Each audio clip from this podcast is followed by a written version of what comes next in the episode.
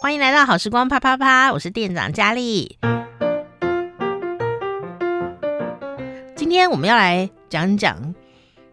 大师背后的悄悄话。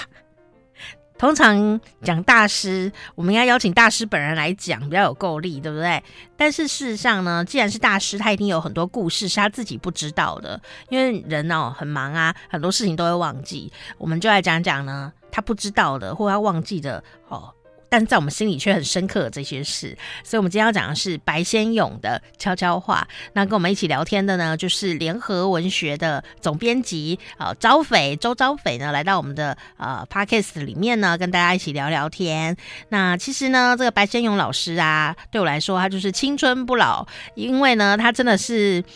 有很多年轻人的冲劲哦，在做很多的事情上面。所以这个 Podcast 呢。啊、呃，虽然蛮有气质的，但是也蛮好笑的，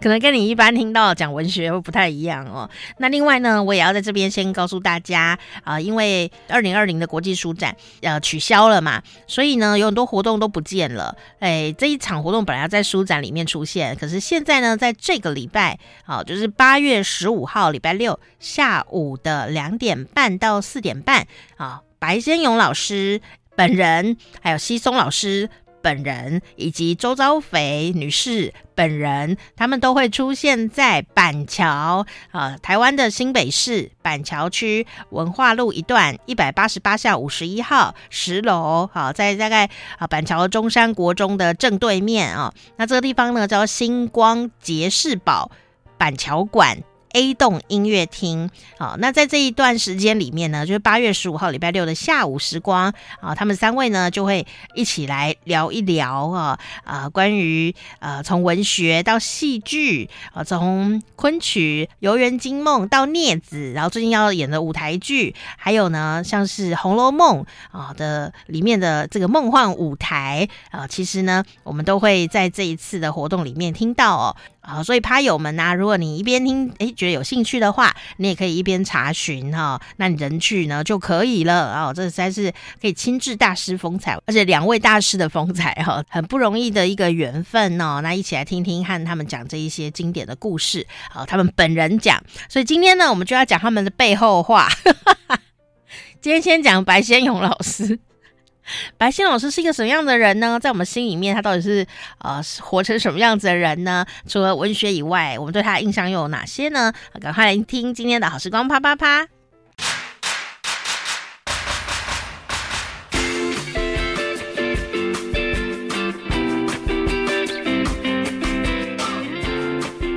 欢迎昭斐，嗨，啊，佳丽好，各位听众朋友，大家好。呃，在这个防疫期间，很多人可能很多地方都没有办法去，但是呢，我觉得读书还真的是让我们好像去到了很多很多的地方，然后认识很多的朋友，在一种非常安全的状态下，哦，所以欢迎大家也可以哈，如果你不逛书店，网络书店呢，都还是可以看到很多很棒的书，你也可以这个线上逛街哦。但今天呢，我们要来介绍这本书啊，是一本。这个蛮有分量的书，嗯、是但是但是其实里面图文并茂，所以大家好不用太担心它是不是很硬，它其实就像是一本呢非常精彩的这个算是很精致的文学，是译文的一个精华的结合，叫做白先勇的文艺复兴。嗯、所以显然主角是那白先勇老师啊，所以这个这本书它是怎么怎么有这样子的一个。出版的缘由呢？啊、呃，其实也是白老师自己写的哈，主要也是白老师自己写的。嗯、那这本书的出版缘由是这样子的，就是说我拜访白老师，呃，然后呢，我就请教白老师看有没有机会出他的书。我想出白老师的书是很多出版社都梦寐以求的，然后大家也都会去找白老师，希望能够出到他的书哈。他的书每一出。每一出手就是经典之作，这样子。那白老师就说：“这样吧，你自己去看看呐、啊。我发表过很多东西啊，你看能不能把它这个收集一下、啊？”那我知道白老师也跟很多人这样讲，那只是说这简直是一个大工程啊！因为白老师在很多时候发表，而且他发表的一个原地不光是在台湾，包括台湾、香港、大陆以及很多。呃，在东南亚的华文世界，东南亚那些呃，包括马来西亚、新加坡，有很多地方邀请过白老师写过文章，或者是说白老师有演讲，他们整理出来放在他们的的一些刊物哦。那包括说在美国也是哦。那所以其实这个是一个非常艰难的一个过程，真的、哦。对，这是一个非常艰难的过程。但是呢，呃，我在去年就开始陆续做这件事情，就是到处问啊，然后想办法啊，把白老师一些善意的，然后。呢，还没有这个这个登出来的，这呃，就是已经登出来的，但是没有成书的文章收集。那这个是有有有一个呃缘由哈。那收集。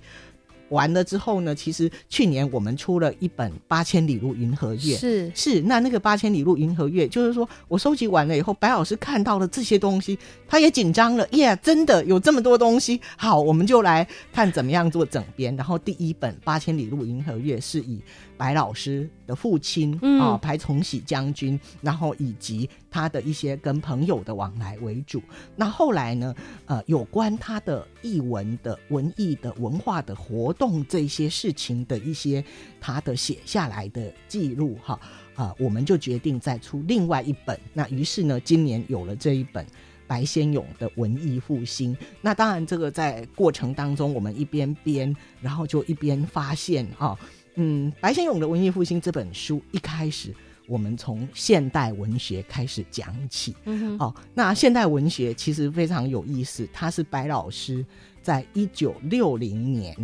距离现在六十年，对，一甲子之前，白老师在大学三年级的时候，跟他的一批朋友，包括王文兴、欧阳子、陈若曦哦，这些我们现在都耳熟能详的大作家，好，就找了这样的，他们都是大学生，然后呢，开始筹办现代文学。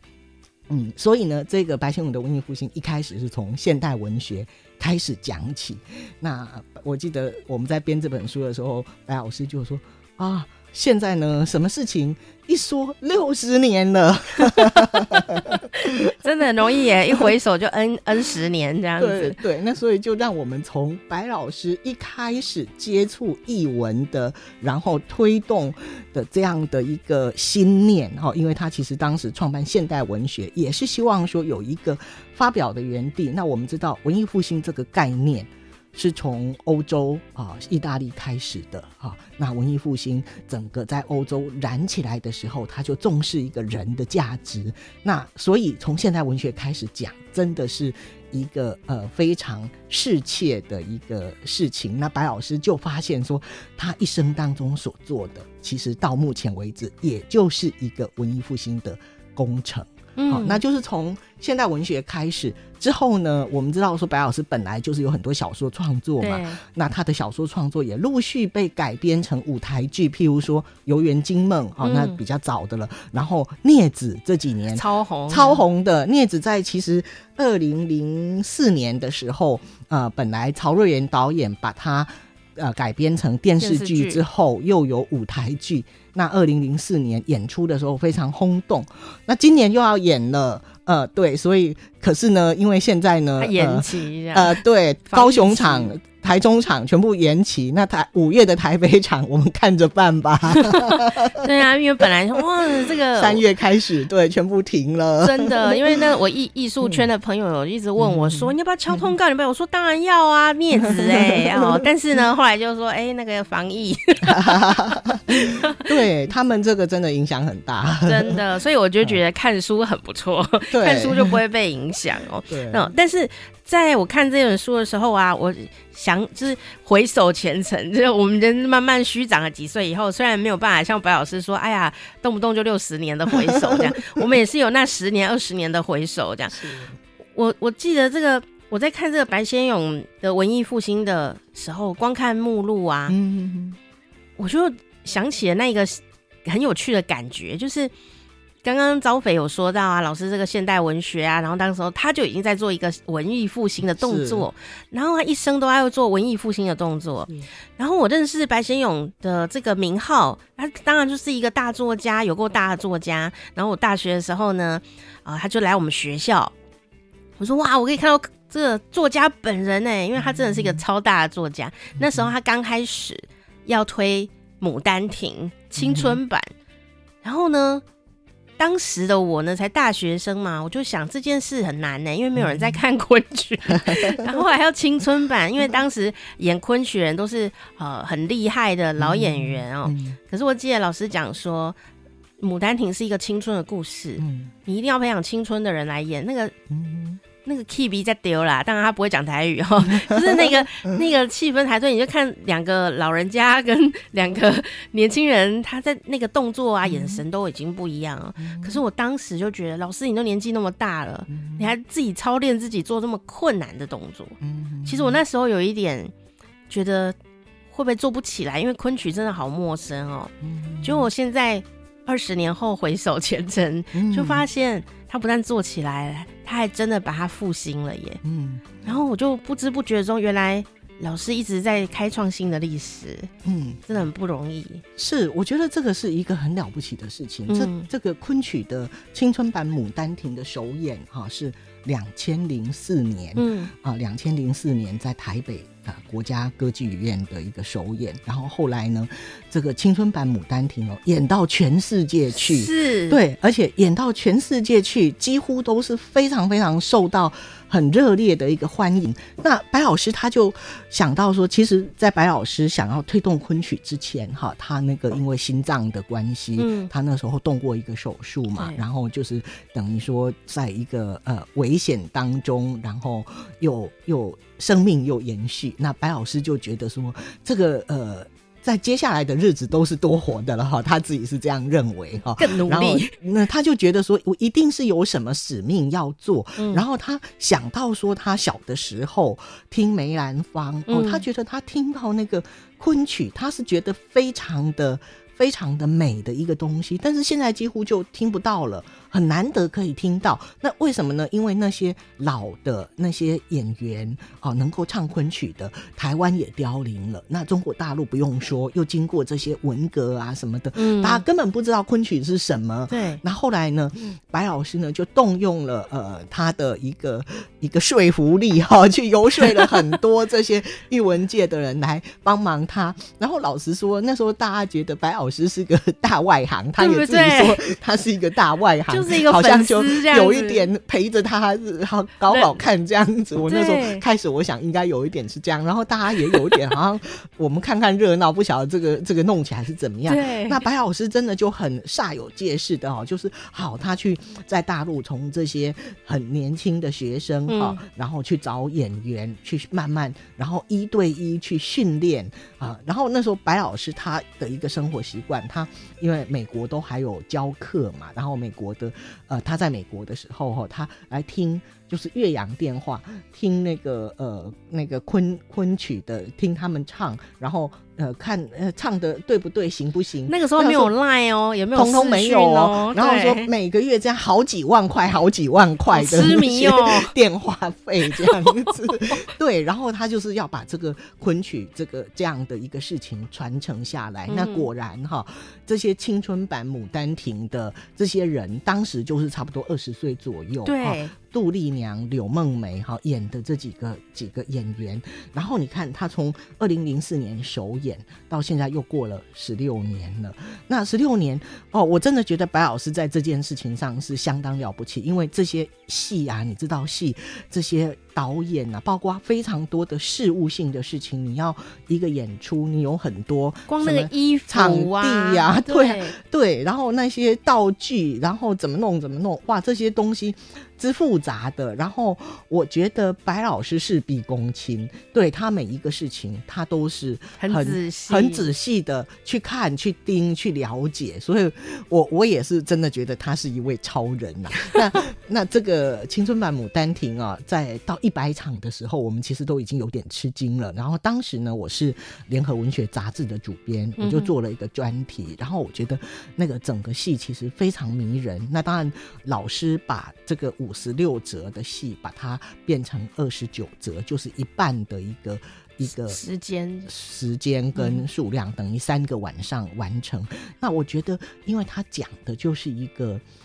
青春的故事，而且是一个跟情有关，嗯、情这件事是怎么回事？所以，我们其实再去看《牡丹亭》的时候，你说的确是情不知所起，一往而深哦。有时候我们很难去讲说，我为什么对这个人产生这么强烈的感情？嗯、但是这样的一个情感的一个一个发生，其实是很多年轻人都有过的一些经验。然后，然后他就是让你。呃，觉得好像在这样的一个一个情感的一个状态当中，生死都超越了那样的一个感觉。那这就是《牡丹亭》他所讲的一个“生可以死，死者可以生”这样子，就是穿越那个生死，那个情到情到无尽处这样。那我觉得这个东西其实是吸引人的。那尤其是由他们年轻的人演来，哈，对，真的是因为。因为老实说，我们以前看很多名伶，然后他已经年纪很大了，那当然他很会唱，很会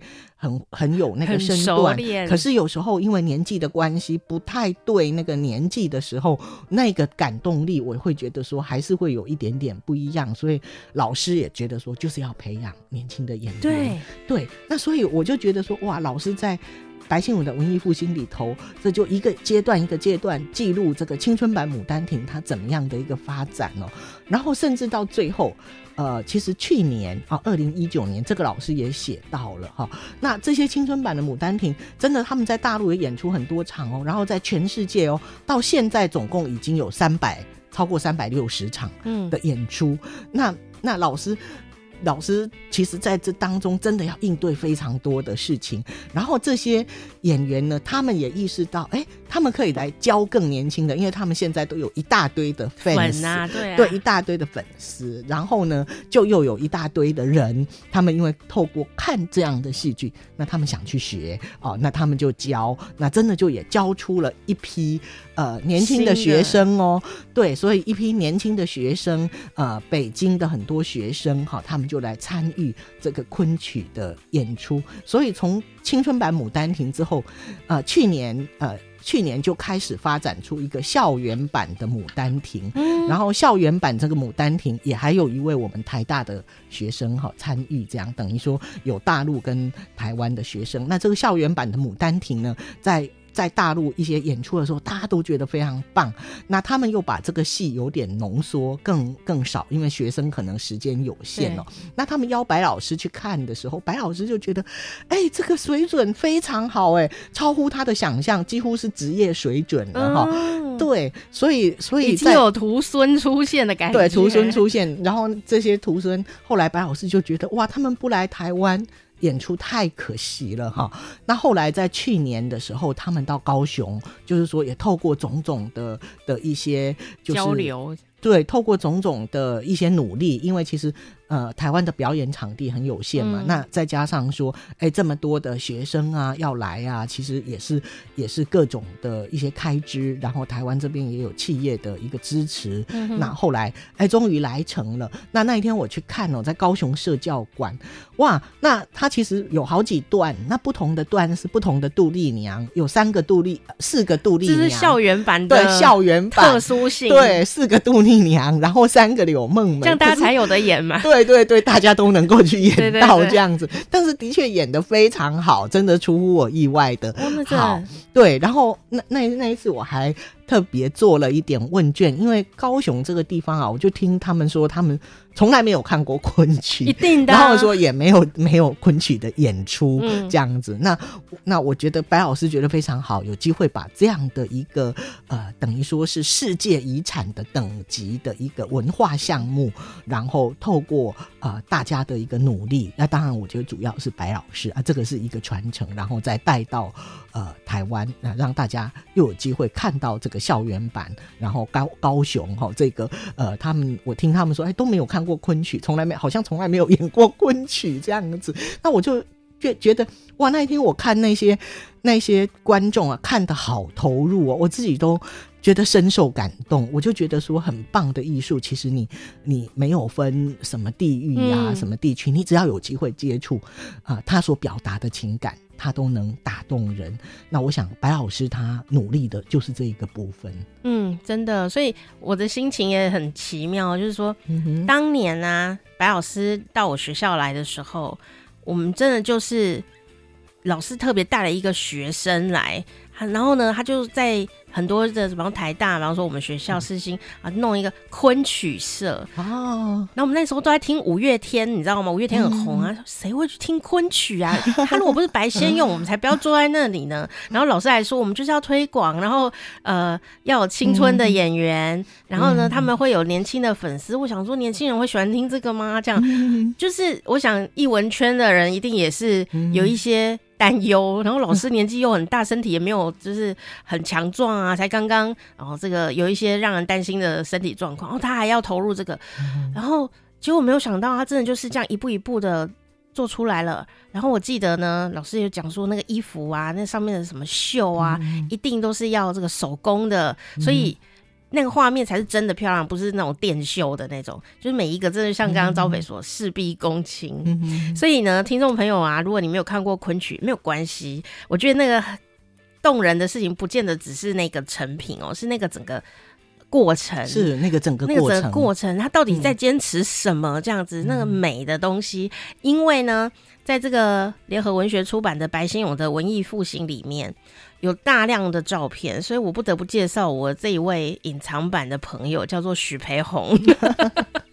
好，培红老师，他就是白俊勇老师的摄影师、嗯，所以在里面很多照片，很多部分都是。都是许培宏拍的，拍主要的昆曲还有镊子这个部分的照片，在这次书里面都是培宏拍的，然后提供给我们的。对，所以听众朋友就算是翻阅啊，你都会被那些照片哦给呃深深的吸引住。你也许你真的从一个二 D 的照片出发，去看到它啊背后推动的整个故事，或者说这一位大作家。他为什么要来做这件事情呢？因为他要动用好多的精神精力在做这个事。嗯、那你知道那个故事以后，也许你就会有一天真的走到剧场去、嗯、看一次昆曲、嗯。我觉得那个东西是很完整的，倒也不是说你真的一定要喜欢或不喜欢，而是说你你也参与了这个历史上的一件很重要的事情。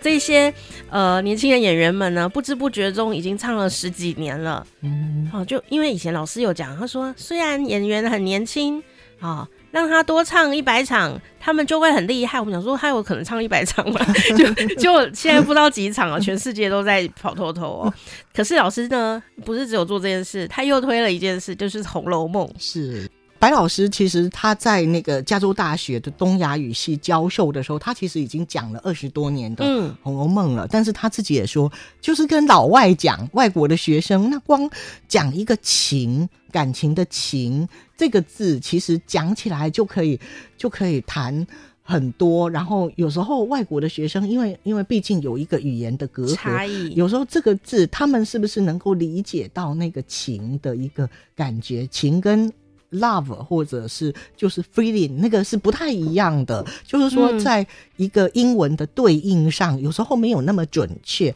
但是我们中文讲的这个情是是很特别的一种一种感觉哈，它涵盖的一个情绪是不太一样的，而且有一种很绵长的感觉。对对对对对对，那。白老师一直认为说，《红楼梦》是这个呃天下第一书，哈，是一个这个我们华文这个文学的一个高峰。然后呢，呃，他讲了那么多年，后来退休了，那呃，在这个台大就设了一个白先勇的一个讲座，然后他开始有机会呃来重新来。跟这个我们呃懂情的华人的 对对，跟台大的学生啊、呃、来讲《红楼梦》，然后他说哇，不知不觉也讲了一百多个小时。嗯、对，那白老师在讲授的这个过程，他说他重新去看《红楼梦》的时候，就发现有一个很大的问题。那其实这个老师跟我聊过嘛，对于一个版本上的。的一个一个说法哈，那我们在大学的时候读的都是一个叫做呃叫做庚成本的一个版本。那庚成本基本上主要还是非常肯定百分之八十呃百前面的八十回，然后认为说后面的呃后四十回是一个比较谬误的续作。对对，那事实上白老师后来呢，他去呃。推崇的一个叫做程乙本哈，那他就认为呃这个后四十回其实是曹雪芹的原作，然后高鹗他们只是把它做一些修补的动作哈，他认为前后是都可以呼应的。然后当然很多人呃也提到一个问题，说到后四十回的时候，整个本来那种可能你觉得那一种很很。心灵的内在的东西变得非常写实。那老师的一个看法是觉得说，因为这个整个大观园坠掉了、坠落了、崩落了啊、呃，瓦解了，那他当然就进入到一个现实现实的痛苦的那个层面。那当然，老师举了非常非常多的例子哈。那在这个书上。啊、呃，老师也有提到说，呃，这两个版本的一个不同，跟他呃去推崇这样的一个版本的一个原因是什么？嗯哼哼，嗯，是我都不敢看《红楼梦》，为什么？虽然大家都觉得好像要看一下《红楼梦》比较有水准这样子，嗯、我就拿着它，我都不敢看，要看两页再放回去，嗯、我就觉得就是因为它情太重了，嗯、然后我就觉得里面的人呢、啊嗯、都非常美好。他在一个非常美好的状态里面发生了这些事情，然后有的东西仍然无可挽回的时候，嗯、我就觉得那个结局太可怕了。所以呢，我就会想，那到底怎么办呢？哎、欸，我觉得如果大家也也会有这种害怕的话，你倒是可以从白先勇老师的这个呃文艺复兴下手，嗯、就是说从这些懂书的人的角度去窥看这本厉害的书，那也许会。有不一样的人生况味在里面，这样、嗯、对，所以招斐，你觉得这白老师在你心里他是一个怎样的人呢？哦，他是一个怎么样的人哦？哦，我真的觉得，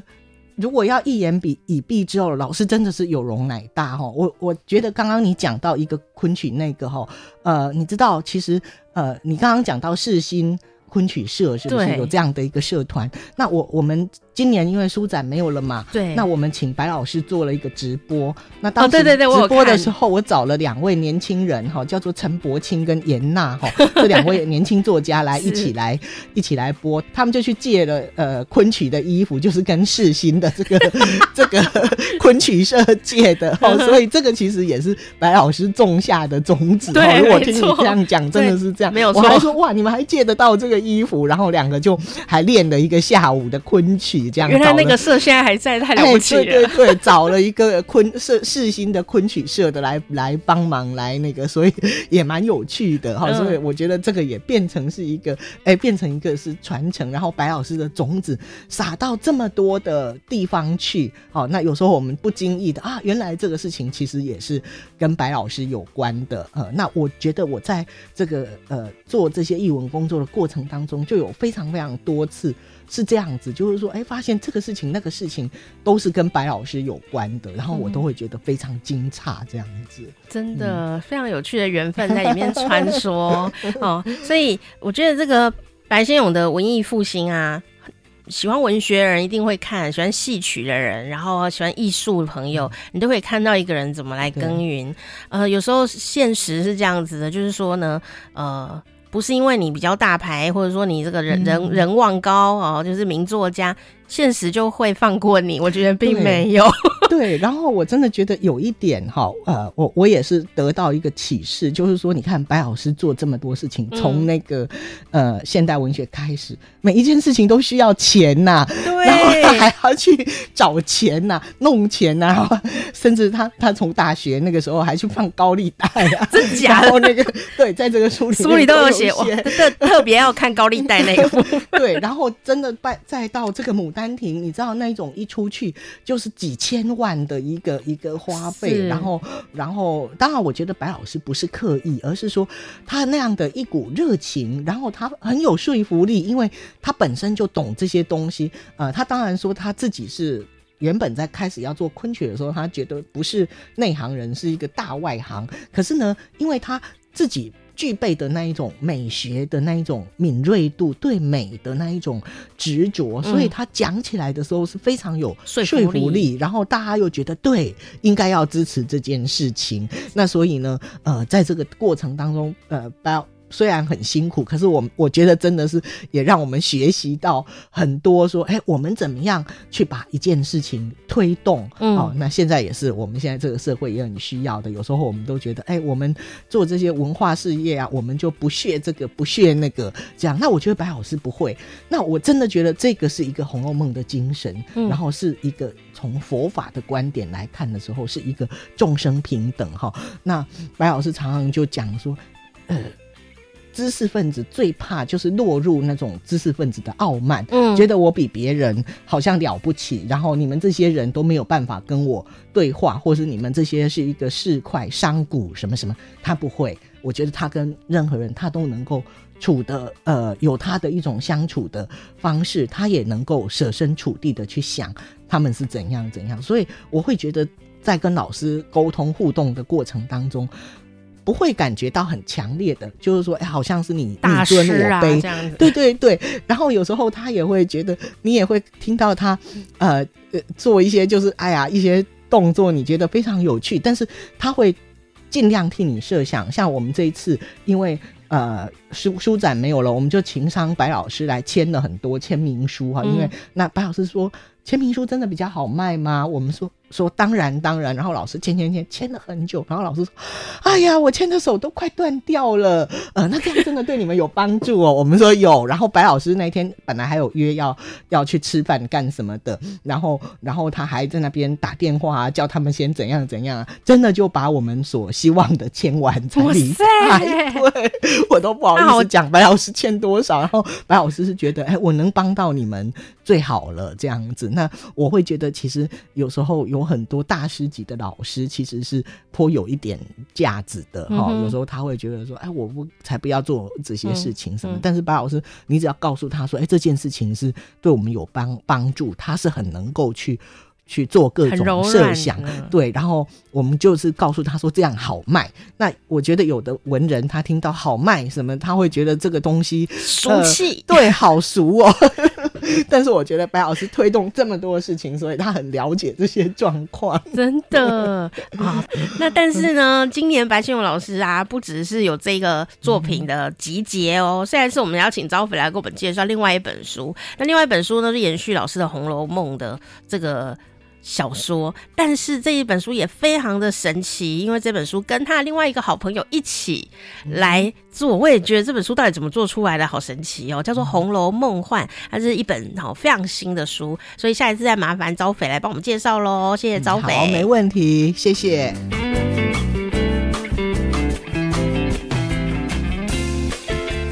谢谢你今天的收听，然后呢，这个如果你听这个 podcast 来得及的话呢，八月十五号礼拜六，啊，八月十五号礼拜六的下午哦，就有我们刚刚讲到的呃白先勇老师、西松老师跟昭斐呢，他们三个人本尊现身呢，在我们的板桥办的这一个跟读者们一起互动的活动，好，免费的活动哈，所以希望大家可以努力的来呃把它做好做满。那有兴趣的朋友可以到联合文学的呃。脸书专业上呢，就会有比较详细的资料了。我是店长佳丽，欢迎你可以订阅我们的好时光啪啪啪，好，非常简单，就把它按订阅，这样就可以了。那下一次呢，我们很快就会来跟你分享哦，那个《红楼梦幻》到底有什么关子在里面呢？下次见。